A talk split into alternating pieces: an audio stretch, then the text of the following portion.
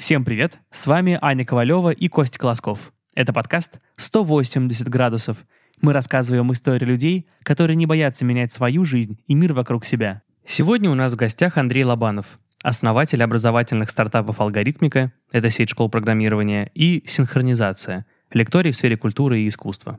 Сегодняшний выпуск интересен тем, что Андрей на своем примере покажет, чем создание стартапа отличается от работы в консалтинге, расскажет про то, как спор с друзьями может привести к созданию крупного бизнеса и как экскурсия по Москве помогла ему привлечь крутого партнера в образовательный проект. А сейчас пару слов о спонсоре.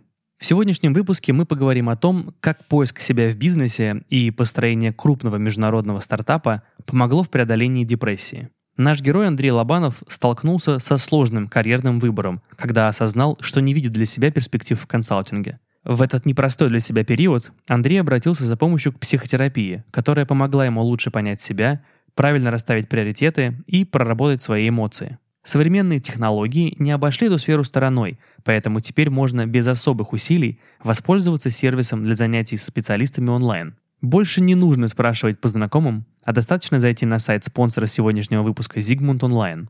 Этот сервис тщательно отбирает психотерапевтов а еще его основатели организовали понятный поиск подходящего специалиста. Все занятия длятся по 50 минут и стоят всего 2490 рублей. При этом сервис предлагает первые два занятия по цене одного, чтобы вы могли установить контакт с психотерапевтом и ощутить первые изменения. Переходите по ссылке в описании и начните прорабатывать свои блоки уже сейчас. Тогда фраза «просто взять и сделать» не покажется такой страшной, а перемены к лучшему станут частью вашей жизни. Не забудьте также ввести промокод 180 градус латинскими буквами G R A D U S при оплате. Тогда получите скидку 300 рублей на первые два занятия. Их стоимость составит 2190 рублей. А мы переходим к интервью. Андрей, а, расскажи нам в двух словах, как алгоритмика выглядит сейчас? Алгоритмика сегодня выглядит Прекрасно, мне кажется. Первое, хочется сказать, что мы с гордостью говорим, что мы работаем в 25, 25 странах мира, и это, по-моему, действительно очень круто. Можно нас найти во, Вьетна... во Вьетнаме, и в Испании, и в Эквадоре, и в Индии, и в России матушке тоже. Второе, мы уже учим не только программированию, мы еще учим и математике, а программированию мы учим не только детей, но и взрослых. И это наши такие расширения 2020 года. Вот. Э, это по продукту, наверное. А по количеству, то вот на пике сезона, э, где-то в апреле, у нас училось одновременно 100 тысяч людей. Э, если говорить про команду, то нас сейчас уже 150 человек и несколько тысяч преподавателей, которые работают с нашим контентом и обучают детей новым крутым технологиям и мышлению вот, по всему миру. Смотри, наш подкаст называется «180 градусов», и, как правило, мы рассматриваем такой путь героя к тому, чем он занимается сейчас. Мы э, почитали твою биографию и вот поняли, что ты учился на мехмате МГУ. Кажется, вот все супер логично. Сейчас ты связан с программированием, с математикой. Расскажи, ты всегда хотел заниматься этим? Нет. Мне кажется, что э, это не все так логично вышло. Надо начать, наверное, со школы, чтобы вообще уж какая-то полнота картинки. Я вообще из города Калуга, и в школе мне нравилось два предмета. Я очень любил математику и очень любил историю. И, в общем, все гуманитарии считали меня таким недогуманитарием, а все технари считали меня каким-то недотехнарем, я же это называл золотой серединой. И когда выбирать, куда поступать, я вообще долго думал, но у меня как-то с русским было не очень здорово, то есть там четверка, но нужно же как бы про классные вузы разговаривать. И это, этот фактор, и, наверное, то, что математика все-таки самым любимым предметом был, я понял, что надо искать что-то связанное с математикой, и лучшее место в России, где на тот момент э, можно было учиться математике, это был Мехмат МГУ э, я в итоге на мехмат поступил.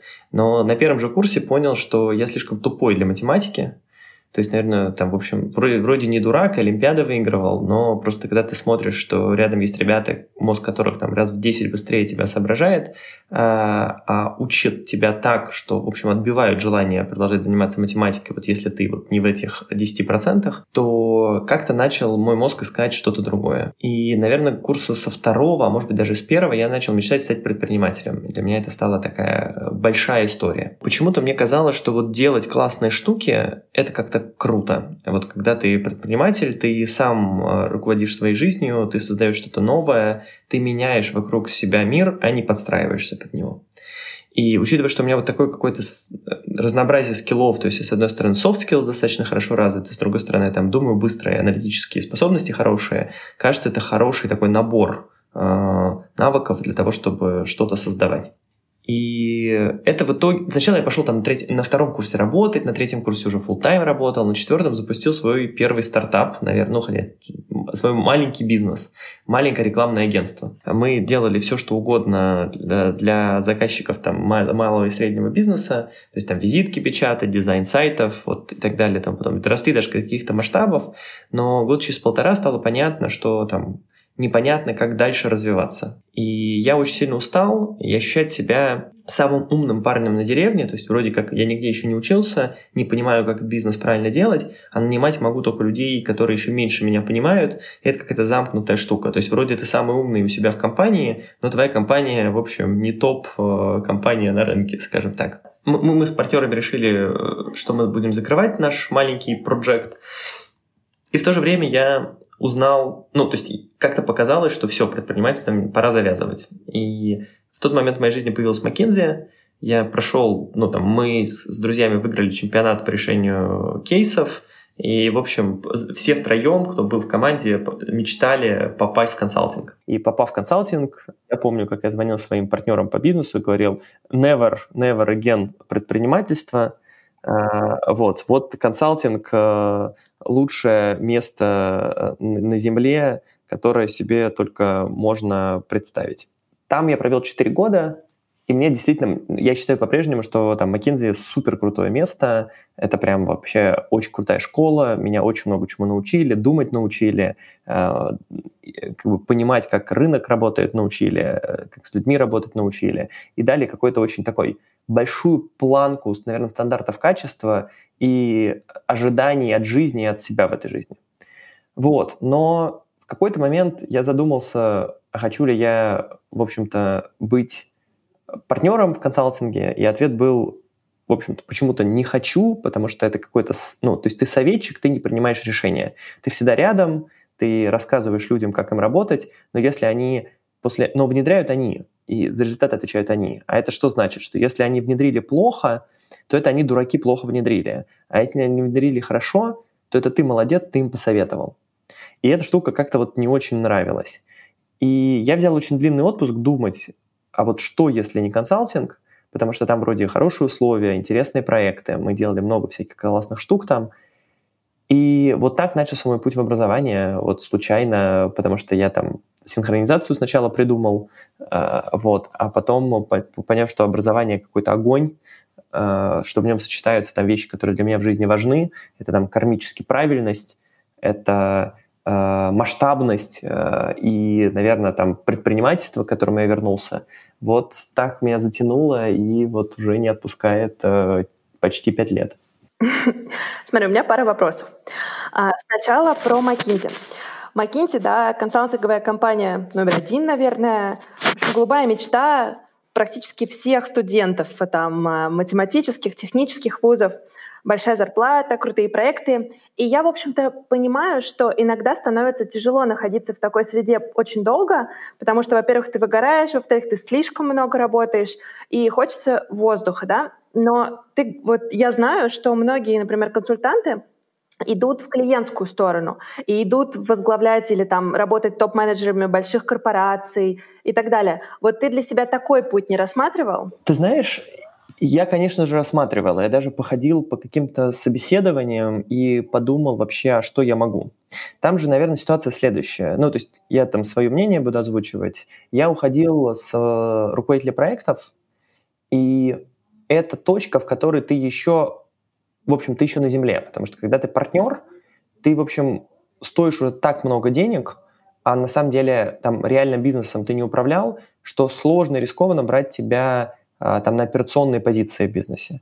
А, а пока ты еще менеджер, учитывая, что ты супер смарт, а, ты очень быстро меняешься, у тебя очень гибкий пластичный ум, то часто ребят берут на хорошие позиции как раз в операционке, в том числе в операционке, чтобы потом как бы уже там расти, набравшись опыта управления там сотнями людей, э, десятками людей, заниматься там экзекутив позиции там совсем на самом верху. Но в каком-то смысле я, наверное... Ну, то есть вот эта мечта быть предпринимателем и отвечать за все, она... Я к ней вернулся, потому что я понял, что я готов. И вот, вот этот фактор, что... Ну, в общем, кажется, что ты просто в корпорации ты не можешь быть в таких динамичных условиях, каких ты можешь быть в предпринимательстве, да, то есть у тебя все-таки есть начальники, у тебя все-таки есть какая-то структура, и твой маневр, он ограничен. Когда же ты делаешь э, свое, то не то, что у тебя совсем нет ограничений, но эти ограничения намного более э, подвержены влиянию тебя самого. И это, конечно, круто. То есть вот делать штуку, когда ты вот полностью ее делаешь, это какое-то незабываемое ощущение. И э, когда я начал делать синхронизацию сначала, а потом алгоритмику, я теперь не представляю, как я могу пойти куда-то на экзекутив роль в какую-нибудь большую корпорацию. Просто предпринимательство — это какой-то огонь, э, в котором, в котором ты просто горишь. Ты вот говорила, что э, в консалтинге очень много работают. Я, наверное, трудоголик в этом смысле, хотя в детстве вроде называли, говорили все, что я какой-то ли... казалось, что я ленивый, потому что там вот неинтересно я не любил делать. И поэтому, но мне нравилось в консалтинге много работать. И сейчас я, в общем, даже, наверное, немножко меньше работаю, но все равно дофига но если тебе нравится, что ты делаешь, почему бы столько не работать? А если не нравится, надо бежать с такой работы вне зависимости от того, сколько бы тебе денег не платили. Смотри, вопрос такой. А в какой момент ты понял, как ты говоришь, что ты готов к предпринимательству, и что на это повлияло? Ну вот один фактор, как я, как я ушел, когда был на Мехмате, ну там свое агентство закрыли, это о том, что мне не хватает опыта. Я не вижу, куда я, ну, что я могу стать успешным, и действительно построить что-то большое. Для меня важно строить что-то большое. Когда же я ушел в этот длинный отпуск в Маккензи подумать, о чего я хочу, получилась достаточно смешная история. Я занялся самообразованием в области культуры, так как я с Мехмата, в общем, дикий мехматянин, ничего не понимаю про живопись, музыку, архитектуру, а хотелось разобраться. И я пытался найти курсы, на которых интересно об этом расскажут. Ничего не нашел, и меня мои друзья взяли на слабо в формате, что ты жалуешься, что не можешь найти, возьми и сделай. И так появилась синхронизация. Это вот мой первый проект э, про культуру и искусство, где я кофаундер. И по сути это такая случайность, которая заставила меня сделать штуку. И в процессе того, как я эту штуку делал, я вспоминал, как это круто делать что-то свое, и тут же понимал, что я готов по компетенциям и по уже такому зрелости это делать, вижу, что у меня получится. И этот момент стал э, таким решающим. Ко мне достаточно быстро в синхронизацию присоединилась Маша Бродецкая, которая мой партнер и кофаундер. Мы договорились, что она будет его проект развивать, а я себе искал это как, как условно лидер э, SEO компании. Вот. И я там через год с небольшим ушел э, и операционкой с тех времен не занимаюсь, но я начал искать свою идею тогда уже, то есть через полгода, когда понял, что кликнуло. И начал искать что-то большое, совсем большое. То есть вот если ты спрашиваешь про момент, когда кликнула, наверное, там через несколько месяцев после того, как я попробовал делать синхронизацию. Вот. И я понял, что как бы, ну, тут вот мое место в предпринимательстве и в образовании. То есть синхронизация — это такая лодка, которая тебя перенесла с одного берега корпоративной работы в мир предпринимательства. Да, Абсолютно точно. Вот первая лодка потонула, э, вот, а вторая, в общем, действительно довезла очень успешно. И по-прежнему, в общем, Э, теперь уже не лодка, а целый корабль, да. А тебя легко из Макинзи отпустили? Тебе как, как это проходило вообще? То есть тебе посоветовали что-нибудь там? Ты пришел, сказал, ребят, я придумал классный проект и больше как бы хочу уйти. Как это было? Ты знаешь, я за это фирме очень сильно благодарен. Мне, так актив главный э, там в McKinsey это люди, то, во-первых, в McKinsey есть возможность взять take time на полгода. Просто вот ты уходишь в отпуск и думаешь.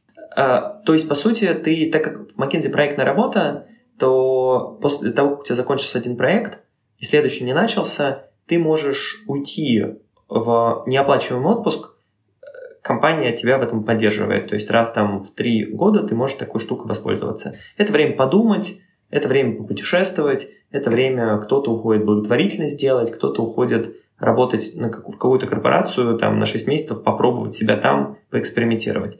Так как э, ну, вот такую возможность э, дают. Я взял просто для того, чтобы подумать, у меня каких-то планов не было. Я помню, как я первое утро проснулся, и такое было ощущение, знаете, стыда, что тебе не надо ничего делать. Удивительное ощущение. Вот, когда впереди как бы очень много времени, в который, на которое у тебя нет планов. Очень непонятная фигня. И мне дали его, а потом дали еще немножко времени, потому что в тот момент еще было непонятно, в общем, получается или нет. То есть мне создали такую среду, в которой компания там дала мне такой, ну, надежную стену, э, и одновременно с этим дала возможность попробовать. И за это я очень сильно благодарен. А, потом, конечно, мне как бы говорили, что знаете, там часть коллег были уверены, что я запустил синхронизацию, потому что я очень хотел бизнес-школу. Потому что, знаете, вот э, у тебя есть определенная стадия, где ты как консультант едешь какой-нибудь MBA получать, Гарвард, Стэнфорд, и там нужно вот писать вот это сопроводительное письмо, и если там я делаю какой-то благотворительный social проект, то это классно помогает. И, конечно же, синхронизация очень подходила под этот кейс. Все говорят, да ладно, что тебе это интересно? Ты это делаешь, чтобы на MBA поехать. Я такой, блин, друзья, я не собираюсь, в общем, не так. Но э, мне дали большой отпуск, э, меня поддержали вот на первой стадии, чтобы был бэкап, потом отговаривали, говорили, да у тебя так классно получается, все в McKinsey будет, но с пониманием восприняли и отпустили. Я, в общем, даже э, помогли с инвестициями частично. Ну, в плане не как фирма, а как э, конкретные люди, с которыми мы работали. А напутствие дали какое-нибудь? Ты знаешь, я бы сказал так. Я до сих пор общаюсь с больш- очень большим количеством людей из McKinsey, и я могу всегда прийти за советом. То есть какое-то напутствие, это там, иди с Богом. вот. Нет, такого не было, наверное. Но прийти всегда за советом, это круто. Там McKinsey Network — это огонь. То есть мы, я сейчас могу какие-то контракты, мы на B2B рынке приходят ко мне через McKinsey.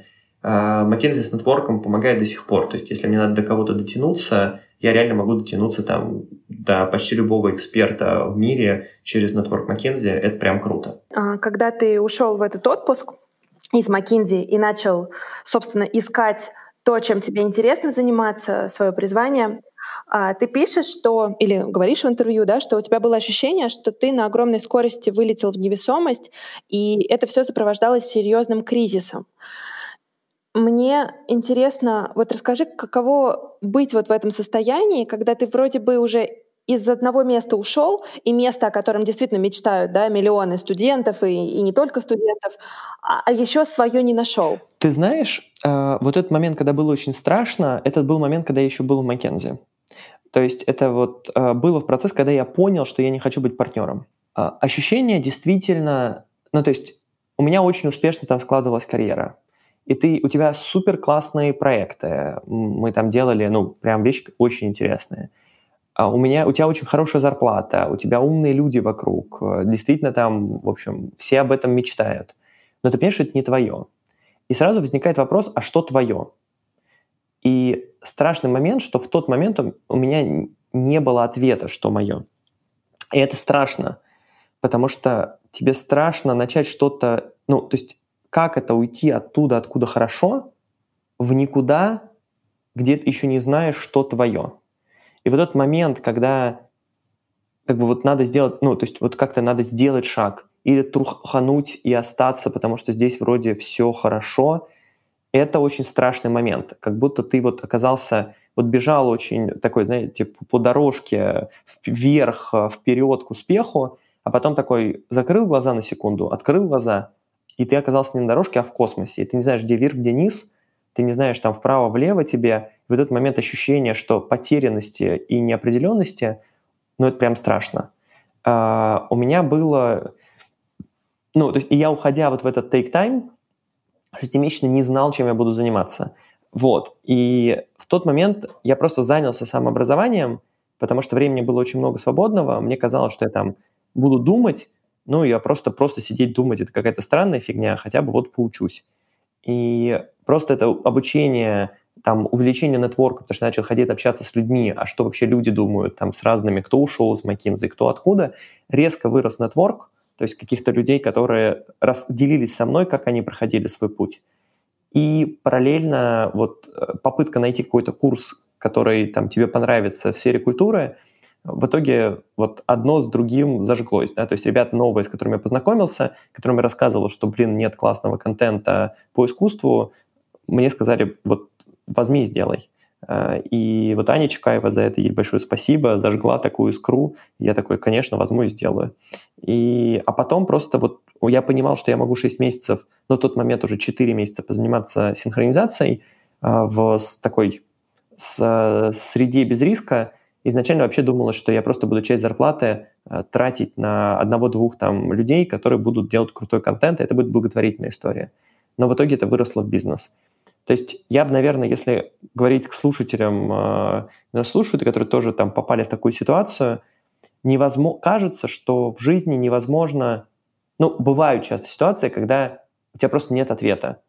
И правильный подход просто начать этот ответ искать очень понятными инструментами. Общение с людьми, которые прошли, побыли в такой же ситуации, какими-то попытками, какими-то экспериментами.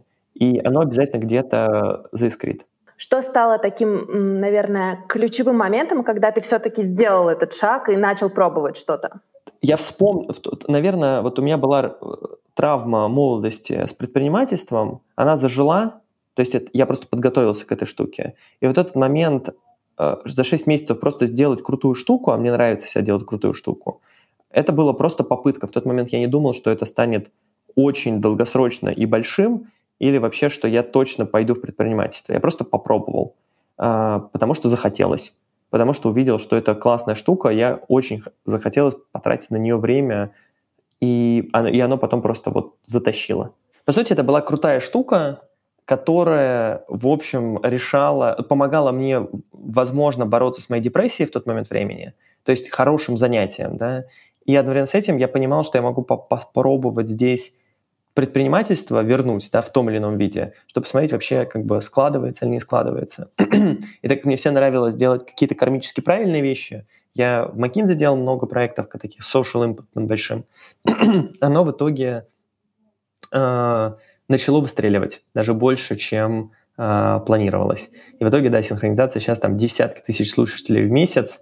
Э, очень мы большие и классные. Слушай, а вот этот момент депрессии, это началось в Макинзи как раз э, из-за этого, в том числе, ты ушел? Да, Или да. это...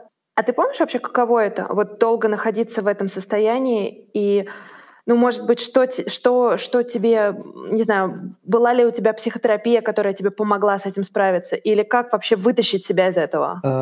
У меня была психотерапия чуть-чуть позже, то есть, наверное, уже на завершающей стадии. Тогда была уже синхронизация, и мне кажется, что я выкарабкивался. Ощущение, вот я говорю, что мне было страшно, и было ощущение, ну, то есть, как бы я в тот момент говорил о том, что я понимаю людей, которые не понимают, как им жить дальше. То есть вот в каком-то смысле, ну, то есть вот какой-то, то есть до этого мне казалось, блин, что за фигня, как бы, а вот в тот момент было какой-то такой уровень неопределенности, что было страшно, не пон... ну, апатия временами появлялась, и такой вот внутри было тяжело, то есть я, наверное, по-другому это писать не могу, страшно и тяжело. И э, часто не хватало сил того, чтобы что-то делать вот, конкретно в консалтинге, там, на последних проектах. Э, потом, когда я вышел э, вот в этот отпуск, я, наверное, вокруг себя просто создал очень много движухи, и это была попытка убежать от этого, да, то есть, ну, первые два месяца и, образов... и самообразование и так далее, это же действие, которое, э, как бы сказать, в общем, это попытка создать очень много действия без движения к той задачи, да, там, а что я буду дальше делать. Э, так получилось, что оно в итоге сложилось в продукт, но в тот момент это было такое как бы, движение хаотичное с попыткой понять, а вот что, может быть сюда, может быть сюда, может быть сюда, может быть сюда, э, без понимания, в каком векторе в итоге следовать. То есть вот мы недавно обсуждали с каким-то количеством моих друзей, которые после этого уходили из консалтинга или искали, куда им делать. Вот мы с ними, наверное, поняли, что самый правильный подход – это действительно просто начать искать. То есть это должен быть. Я каждую неделю должен пообщаться с пятью людьми, которые были в схожих ситуациях, чем я. Я должен поузнавать про, э, выписать на бумажку все области э, индустрии, в которые мне очень интересно. Я должен подумать, а что меня драйвит в жизни, выписать это на бумажку. После этого попробовать понять, в каких компаниях все это дело пересекается, и пойти общаться с людьми из этих компаний. И вот такое просто просеивание воронки, оно тебя вытаскивает э, за уши. Вот. У меня так было, когда вот синхронизация пошла, заработала, но, но я понимал, что нужен какой-то другой проект мой, который, э, в общем, э, будет более масштабный, э, потому что в тот момент думал, что синхронизация так быстро не вырастет. Я вот ровно таким систематическим подходом ходил по рынку и думал, что я буду делать. Я понял, что это будет образование, понял, что это будет предпринимательство, а вот дальше это уже был такой систематический отбор.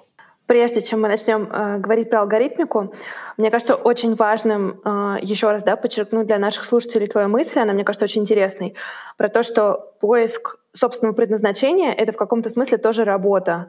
И не стоит ждать, да, что твое дело появится извне или каким-то образом найдет себя. То есть это в том числе работа над тем, чтобы его найти. Из того, что ты говоришь, правильно я тебя поняла? Да, абсолютно точно.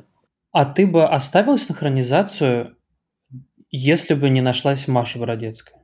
Ну, то есть, если я правильно понимаю, вот она появилась в твоей жизни, и вот вы как бы стали кофаундерами синхронизации, что позволило тебе во многом идти дальше искать.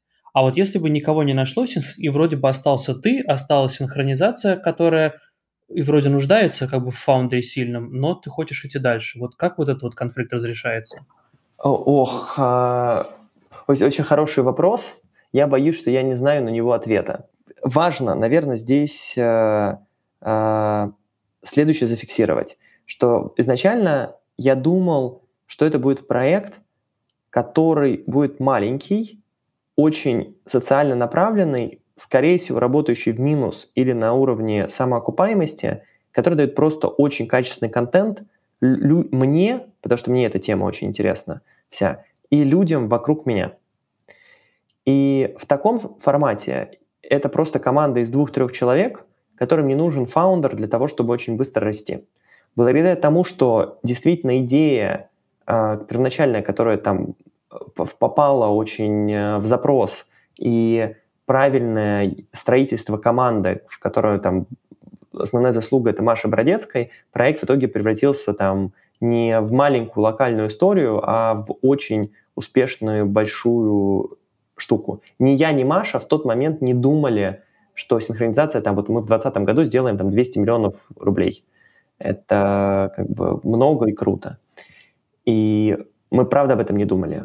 Но вот так оно сложилось.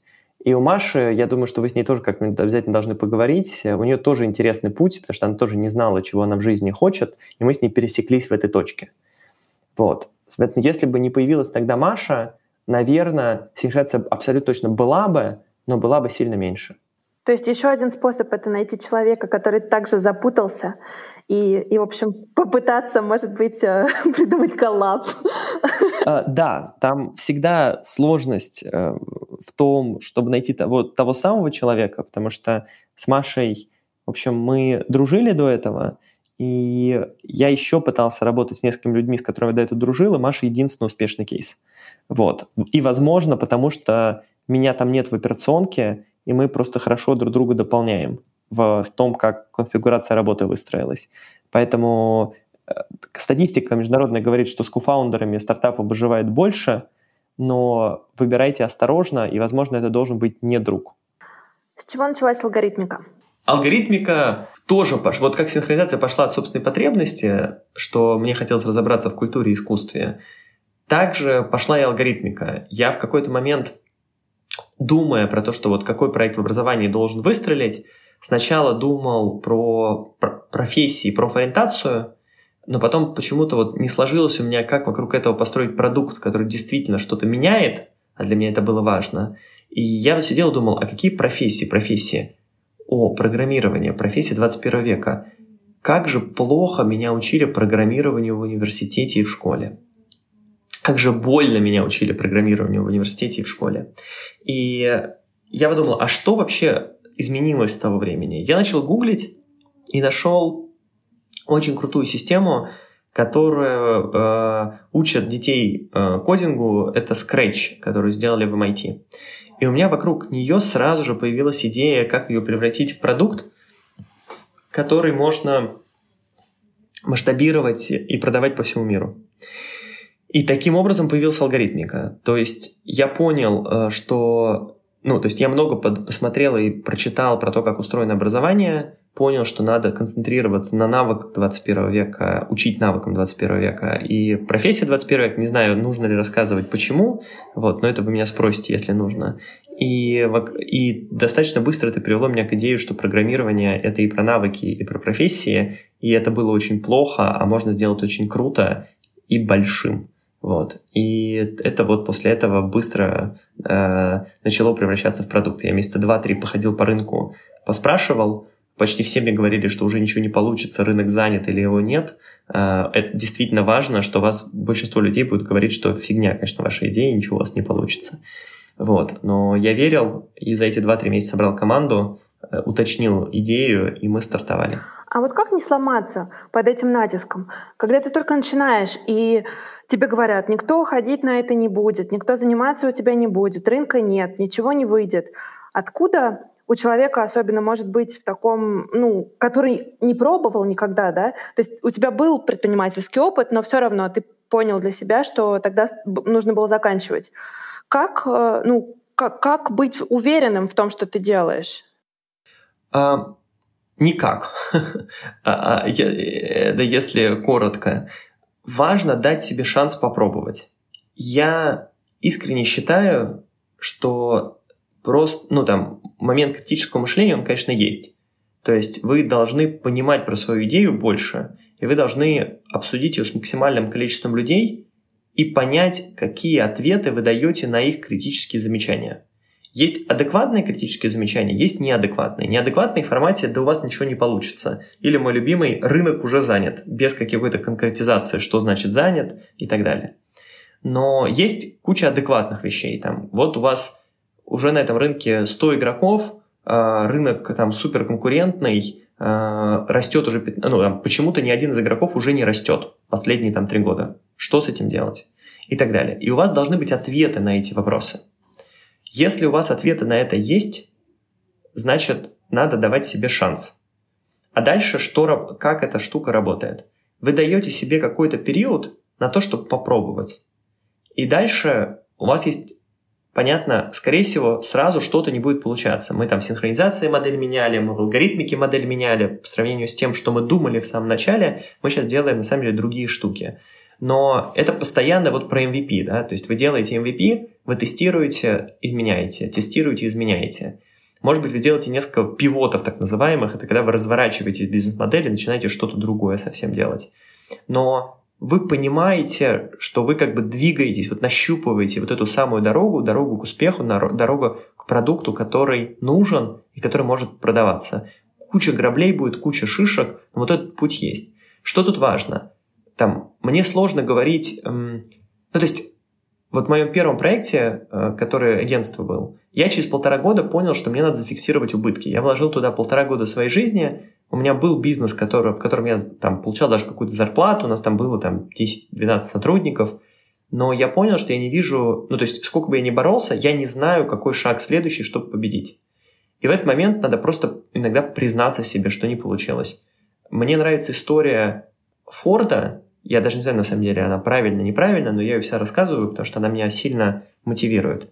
Его спросили, а как вот вам так повезло, что вы вот придумали вот машину такую, и вот э, э, теперь там такой богатый человек? На что он сказал, да, мне действительно повезло, и моя десятая попытка купила 9 провалов предыдущих. И кажется, это вот все про бизнес. Пробовать, ошибаться, признавать иногда, что вы ошиблись, и завершать, но давать себе возможность попробовать. И вновь. И таким образом обязательно получится, кажется. Ну, в случае, я бы точно себе шанса попробовать несколько раз э, не отказал. А в чем вы ошиблись в алгоритмике? Что пришлось поменять? Давай так, я бы все-таки, там ошибок было, понятно, супер дофига много, э, с людьми, с направлениями. Я бы сказал, если вот глобально, почему мы изменили бизнес-модель? Мы изначально планировали быть таким хипстерским проектом, который продает подписку. То есть вот как вот SaaS-продукт, э, и вы можете подписаться как там на CRM можно подписаться, CRM-систему, также можно на алгоритмику подписаться, потому что оказалось, что вот так рынок развивается. Оказалось в итоге, что, во-первых, в России не то чтобы готовы так покупать, а мы в тот момент работали в России, во-вторых, э, в мире очень много конкуренции на этом рынке. И там в Штатах 500 решений, которые работают. И это, в общем, и еще бизнес-модели в каждой стране разные. То есть непонятно было, как эту историю. Она вроде росла, но непонятно было, как сделать ее там очень большой. Но просто параллельно так получилось, что нам начали стучаться постоянно люди и говорят, а можно мы вот откроем вот такую же вот, вот, вот школу, как у вас вот есть, с вашим контентом у себя в гор- у, у нас в городе. И мы сначала запустили это как альтернативный стрим франшизный, а потом оказалось, что эта модель растет сильно быстрее. Мы видим, что она импакт генерит для детей, и мы понимаем, что на этом рынке можно сделать, ну, то есть очень большого игрока. Сначала в России мы это поняли, что можно сделать, а потом поняли, что и в мире можно сделать, очень даже можно сделать. И таким образом мы, в общем-то, с модели подписки перешли в модель франшизы.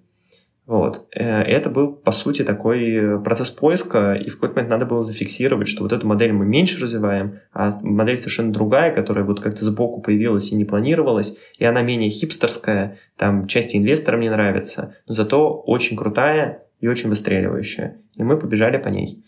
А, был момент, что я, например, не умею увольнять людей. Мне очень хочется нравиться людям, и я первое увольнение делал приблизительно так. То есть я давал людям 20 шансов. То есть они чего-то неправильно делают, и такой, ну вот, ну он же такой умный, ну вот я по-другому попробую. А тебе вначале очень важно тратить твою энергию и силы на то, чтобы продукт генерить, а ты их тратишь на то, чтобы э, пытаться перевоспитать людей, которые, в общем, не очень хотят перевоспитываться, ну, перевоспитываться с точки зрения профессионализма рабочего, да. И в итоге ты э, такой, ну, сам себя убеждаешь, что ты не увольняешь, поэтому ты хороший, а на самом деле ты не хороший не для этого человека, которого ты не увольняешь, не для компании, которая теряет ресурсы, время драгоценное. И вот это в какой-то момент ты понимаешь, что вот, ну, все-таки надо как-то научиться говорить «ты уволен». Вот. Это тоже такой процесс обучения и ошибок был и так далее. Я прочитала, что к разработке курсов алгоритмики достаточно на раннем этапе тебе удалось привлечь Дерека Брина. Поясню для наших слушателей, это один из самых э, известных мировых преподавателей программирования, который работает с детьми, и автор учебников по креативному программированию. Как тебе удалось привлечь настолько крутого эксперта, и как тебе удалось доказать, что именно с тобой нужно работать? Я бы сказал так, Дерек нас консультировал, все-таки курсы он нам не писал, но он помогал нам понять, что как, и помогал нам исправить наши ошибки. Uh, увы, Дерек умер, uh, вот, но он правда супер крутой, и очень рад, что мы о нем помним. В общем, его учебники, его идеи живут и существуют. Нас с Дереком познакомила Наташа Чеботарь, очень классный человек из образования. На самом деле это было так, что это вопрос про настойчивость, мне кажется. Что первые несколько раз Дерек бегал от встреч со мной. Он несколько раз приезжал в Россию, и вот этот момент, и очевидно, с ним хотелось встретиться очень много людей, и вот этот момент, что не получалось. А потом как-то вот мы где-то пересеклись, и ты знаешь, как-то оно заискрило. То есть мы с ним круто поговорили про образование, он увидел, что я понимаю, что я такой не, ну, как бы не совсем человек на облачке, Потом оказалось, что ему очень интересно искусство, я сделал ему очень крутую архитектурную прогулку по Москве, сам рассказал, где что, показал ему какие-то нестандартные достаточно вещи, которые там турист э, или человек, который не из Москвы, в общем, может не найти. Мы с ним и посмотрели Савинское подворье, офигенное модерновое здание, там недалеко от Тверской, и в особняк Рябушинского я его сводил. И это там второй клик был. А потом он взял меня на одно из занятий, которое он проводил, где я преподал вместе с ним. И он сказал, что Андрей, ты классный, я вижу, как ты горишь, и я вижу, что для тебя это вот, ну, про, там, ну, про то, чтобы в том числе делать самому. И после этого, в общем-то, он начал нам помогать. Я перед нашим интервью а, чуть-чуть поговорила с твоими бывшими коллегами и в том числе теми, кто наблюдает за развитием твоих проектов. И вот комментарий, который я чаще всего слышала, это то, что ты очень э, вовремя и круто подбираешь людей в команду которые иногда являются там, твоими сооснователями, как Маша Бородецкая в синхронизации, иногда помогают тебе с операционной точки зрения. Вот можешь рассказать, что для тебя важно в том, когда ты ищешь людей в команду? Это очень приятно, что кто-то сказал э, вот эти вещи про меня, потому что я считаю, что я на самом деле не очень хорошо разбираюсь в людях. В том смысле, что я, мне кажется, умею людей мотивировать и зажигать их какой-то идеей и то, чтобы они верили в, в то, что верю я. И поэтому в том числе классные люди, э, там, пропитываясь этой энергетикой, заражаясь ей, мы вместе начинаем бежать. И у меня получается классных людей э, таким образом привлекать. Но также я привлекаю, часто я думаю, что человек классный, а он на самом деле не классный, поэтому мисс хайрингов у меня достаточно дофига в процессе. Вот.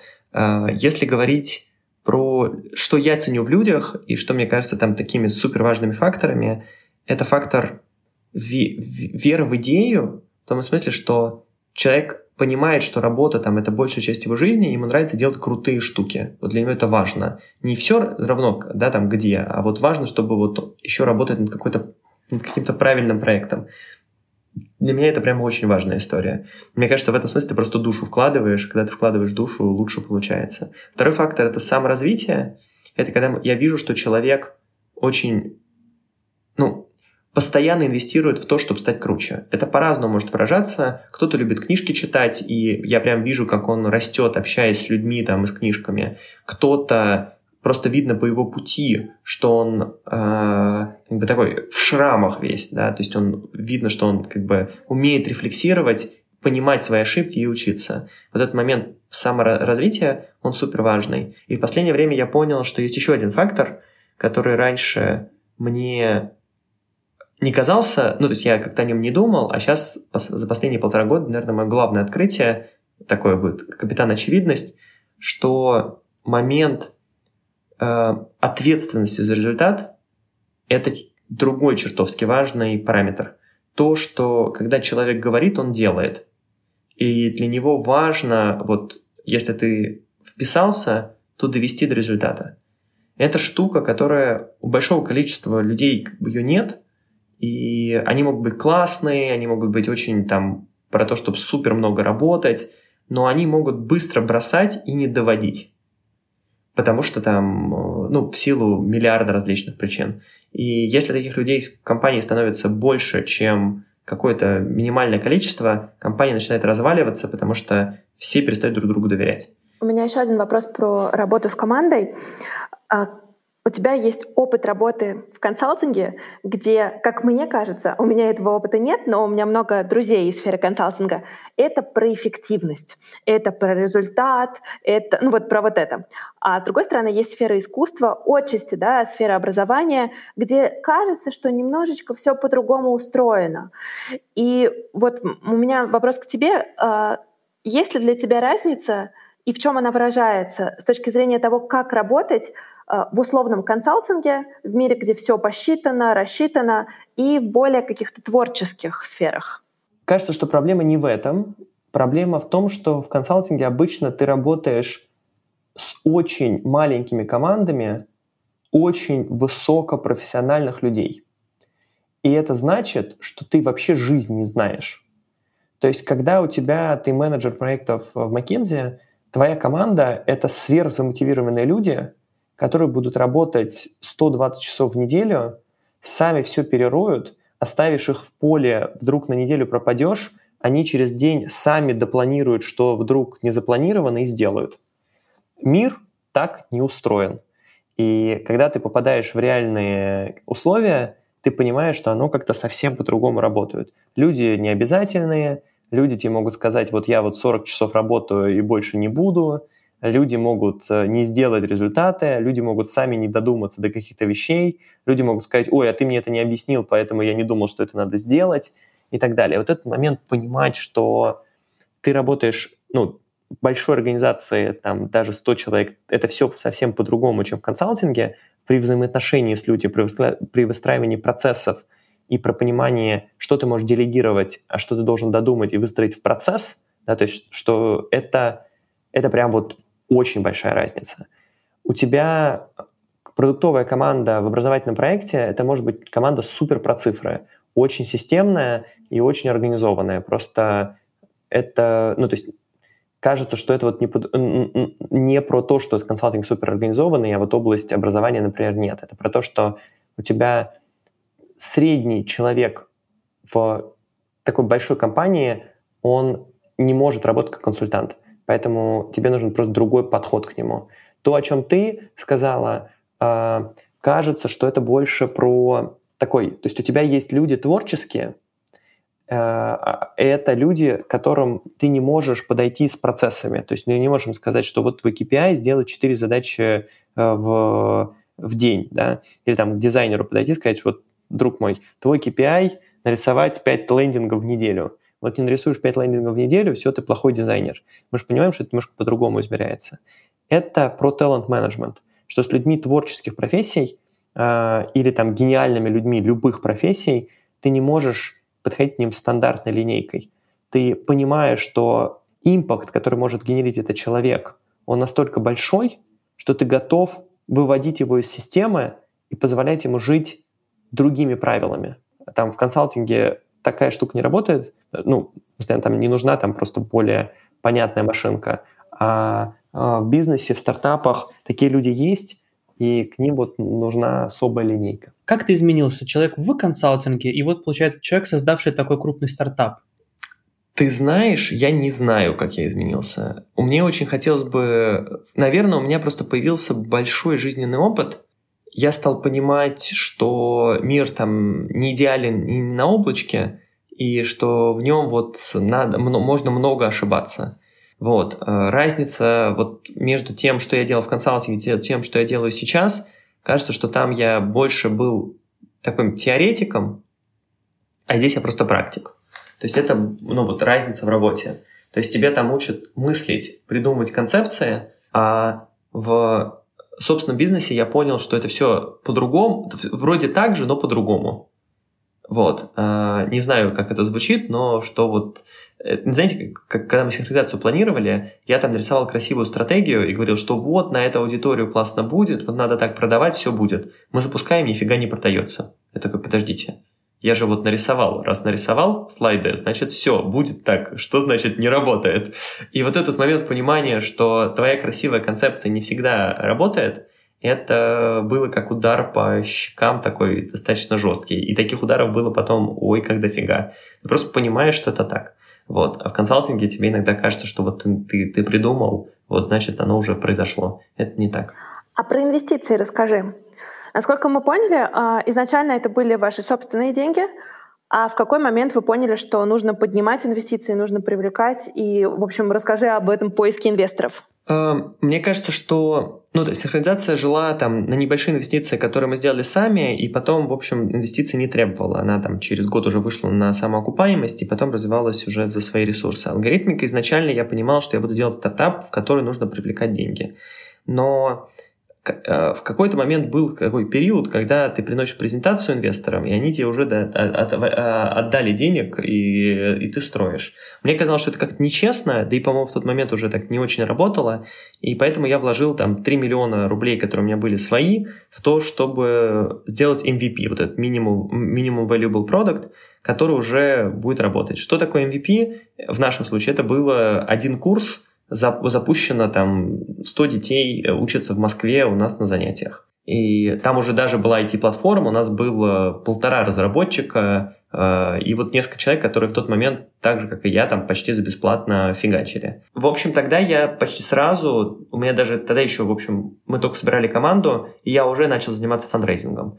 Это очень планомерная работа. Мне кажется, я прошел человек 50 с которыми я поговорил про алгоритмику, рассказал, что в определенный момент чувствовал себя идиотом, потому что ты, когда рассказываешь там какой-нибудь 30 раз одно и то же, ты уже, знаешь, такие акценты расставляешь. Э, вот здесь вот ударение сюда поставить, а вот здесь сюда. И ты уже так вот э, отрабатываешь. Это, конечно, очень глупо выглядит, но люди-то тебя первый раз слушают, э, а энергии требует, в общем, это дофига все. И вот ты проходишь 50 человек, мы получили где-то 6-7 офферов, об инвестициях собрали несколько и привлекли деньги. Вот, 200 там с небольшим тысяч долларов. А как вы выбирали тех, кто в общем-то, даст вам денег? А, для этого надо посоветоваться с другими предпринимателями, что мы и сделали, чтобы понимать какие-то критерии. Если вот сейчас я могу сказать, что это должны быть твои люди с точки зрения, ну вот, ну, то есть какого-то взгляда на мир, каких-то ценностей. Э, мне было это очень важно, что вы на одном языке разговариваете, вы друг друга понимаете. Второй момент, это должны быть люди, для которых это не последние деньги, желательно, которые уже сделали несколько инвестиций, вы пообщались с теми людьми, в компаниями, в которые они сделали инвестиции. И третье, это должны быть люди, которые не будут трястись за этих денег. То есть э, это такой сложный параметр, потому что у нас были даже на первой стадии переговоры с какими-то товарищами, которые пытались нам уже там написать, что они у них будут элементы контроля над компанией и так далее. А были вот ребята, у которых мы взяли, которые сказали, так, Андрей, просто бери деньги, мы с тобой на салфетке договоримся, что вот такое разделение, и потом просто все оформим. Почему это важно? Потому что на той стадии, ну то есть если я захочу кинуть, если предприниматель захочет кинуть, он кинет в любом случае, потому что там пока еще ничего нет. И поэтому эта вещь только про доверие и репутацию. И, а если человек тебя с самого первого дня пытается контролировать, понимая, что он тебя не будет контролировать, значит, ты просто, ну, как бы, ну, не будешь не ценность генерить, а с бумажками бегать и как бы э, и разговаривать с людьми, которые как бы тебе не доверяют. В стартаперстве, в венчурном предпринимательстве, конечно, это так не работает. Вот. Эти, вот такие критерии, наверное, важны. Там дальше можно говорить еще про критерий smart money, то есть это критерий, что инвестор может добавить ценности дополнительные. Это может быть совсем разные штуки. Это может быть network, это может быть, э, это могут быть э, знакомства с другими инвесторами, это может быть еще что-то, экспертиза какая-то с рынка. В общем, это тоже факторы, которые ты должен брать э, во внимание. А ты помнишь вот это ощущение, когда вы подняли первые большие деньги? Как вот чувствует себя предприниматель, который все это замутил? Король мира просто. Я вам скажу, что вот кайф вот этих первых денег, вот, то есть мы уже поднимали после этого раунда, но вот тот кайф, конечно, по-прежнему пока самый, самый кайф. Вот. А на следующий день приходится вставать и хреначить, но вот эта вот такая легкость временная, э, временная, которая появляется, вот она у меня, наверное, несколько раз была, когда мы крупный проект с Азербайджаном подписали на трансформацию школьного урока информатики, когда мы привлекли деньги, когда мы там первых международных партнеров подписали, а, и когда вот несколько человек в команду, которые мне очень были нужны, мы рекрутировали, вот, наверное, вот несколько раз было такие ощущения. По-разному ли вы подходите к международному развитию с точки зрения того, где вы открываетесь? Или программирование — это настолько универсальная штука, что мир глобален и есть какая-то универсальная формула, которая всем подходит? Ты знаешь, а, в России, точнее на постсоветском пространстве, есть очень классное сообщество Founders for Founders, где предприниматели собираются и, в общем, делятся друг с другом опытом. И там была встреча, где мы обсуждали международное развитие, международную экспансию. И кажется, что, ну там общая мысль, которая была, что, конечно, есть различия от рынка к рынку, но более-менее механизмы одинаковые везде. Возможно, это на каких-то рынках работает по-другому, но конкретно у нас так и получается. Программирование, там, математика — достаточно универсальные штуки. У тебя есть, понятно, отличие по школьной программе, но мы делаем там допку, которая в параллель идет со школой, то есть она, в общем, позволяет в этом плане гибко один и тот же контент использовать и в России, там, в США, и в Китае. Ну, то есть тут важно, что проектов международных очень много. Вот интересно, что там есть страны, которых сразу все пытаются международное строить, например, Израиль и, что очень круто, Белоруссия. Почему? Потому что своего рынка нет, и ты сразу строишь что-то глобальное. А как ты бы хотел видеть алгоритмику через пять лет? Ты знаешь, я бы сказал так, что я хочу, чтобы алгоритмика поменяла образование, помогла развить, там, получить новые крутые в профессии, развить крутые навыки для миллионов студентов по всему миру. Вот. То есть это точно про миллионы студентов, это точно про мир, и это точно про большой образовательный импакт. Ты когда отвечаешь, а, ты все время упоминаешь про масштаб, что ты хотела делать более масштабное, э, что-то большее. И вот у меня интересна твоя концепция масштаба. А вот как бы что это для тебя? Ты знаешь, эм, спасибо за вопрос. Кажется, ну, я, как бы, это вопрос про амбиции. Я по жизни максималист, и кажется, что дофига амбиций зарыто. Поэтому мне хочется свернуть мир. Кажется, что вот эта концепция свернуть мир, она меняется с точки зрения того, что ты вот достигаешь следующей ступеньки, и ты понимаешь, что ты можешь сделать даже больше, чем ты думал. И в этот момент ты хочешь сделать еще больше. И у меня вот это чувство, вот, ну, желание делать, оно пока никуда не пропало. Поэтому с каждым годом я понимаю, что я могу сделать еще больше, еще круче. Я помню, когда мы поднимали первые 200 тысяч долларов инвестиций, я видел эти 200 тысяч долларов, и мне казалось, мама мия, я никогда столько денег не видел. И это же вот просто какой-то космос. Сейчас мы там обсуждаем раунды на 10 миллионов, и компания уже стоит там десятки миллионов долларов, и я такой, да это только начало, мы единорог. А, наверное, это первая часть ответа на вопрос. Вторая, то есть даже вторая, да, то есть максимализм плюс вот это вот рост вот этих ожиданий с тем, как ты постепенно достигаешь каких-то результатов. И третье, что тот же McKinsey меня показал, что, что можно.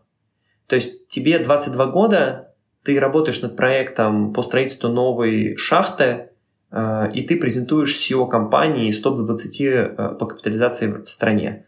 И ты рассказываешь, как им сэкономить 200 миллионов долларов на строительстве. Потом проходит 4 месяца, ты открываешь коммерсант, и на первой полосе э, статья, в которой Медведев Путину рассказывает концепцию там, определенного, э, определенного проекта, и там твои цифры, потому что это вся информация взята с твоего слайда. И ты такой, вот, журналисты-идиоты ничего не поняли. Вот это же вот так, а не вот так. И вот этот момент, а тебе 22, 23 года. И это показывает, что, в общем, любые горы можно свернуть. И вот, наверное, вот это вот перемещение вот этих факторов э, для меня про то, что надо делать что-то, ну, что, что ты можешь сворачивать горы, и это кайф на это делать. У меня есть вопрос про психотерапию. Ты сказал, что ты пришел к этому на таком, скорее, финальном этапе вот этого поиска себя, хотя, в общем-то, он, наверное, в какой-то степени продолжается. Как тебя это изменило и что тебе про себя стало понятнее? Um, я... Вообще, психотерапия — это очень круто. Я всем очень советую. И считаю, что вот я туда совершенно случайно попал. До этого казалось, знаете, я был вот из тех вот ребят, которые такие, да чё я, чё к этому ходить, чуваку какому, чё это, я как бы сам не разберусь, что ли. Вот. Э, но это, конечно, глупость все, потому что психотерапевт — это очень хороший инструмент саморефлексии. Ты думаешь об человека, об человека, и это помогает тебе лучше понять себя. И это такое самопознание. Как изменило это меня? Я точно понял, ну то есть я себя лучше понял, я заметил, что у меня там с точки зрения эмоций слишком узкий спектр вещей, которые я как-то разделяю, да, то есть мне можно было расширить, сделать спектр, сделать более разнообразным палитру тех эмоций, которые можно использовать, это сильно, мне кажется, на мою жизнь повлияло. Это помогло, психотерапия помогла определять мои приоритеты. То есть вот когда я говорю, что для меня там важно в жизни про масштаб, про кармически правильность и про там, интересность саморазвития, это те вещи, которые я понял в рамках психотерапии путем там, больших размышлений. И это прям хорошо. То есть ты снимаешь стресс, ты лучше понимаешь себя, э, свои ценности, цели и учишься с этим работать. Наше шоу, наш подкаст слушают люди, которые хотят поменять свою жизнь. Не все могут решиться. Ты пример человека, который однажды уже сделал вот этот шаг в неизвестность и начал поиск себя. И, в общем-то, вполне успешно себя чувствует в роли предпринимателя, даже уже серийного. Дай совет всем, кто оказался в трудной ситуации, может быть, э, потерялся, Что делать, а, а чего не стоит? Мне кажется, первое, найдите себе психотерапевта, вот, и попробуйте с ним разобраться. А, это, кажется, поможет или как минимум наметит какие-то дорожки, где можно порыскать.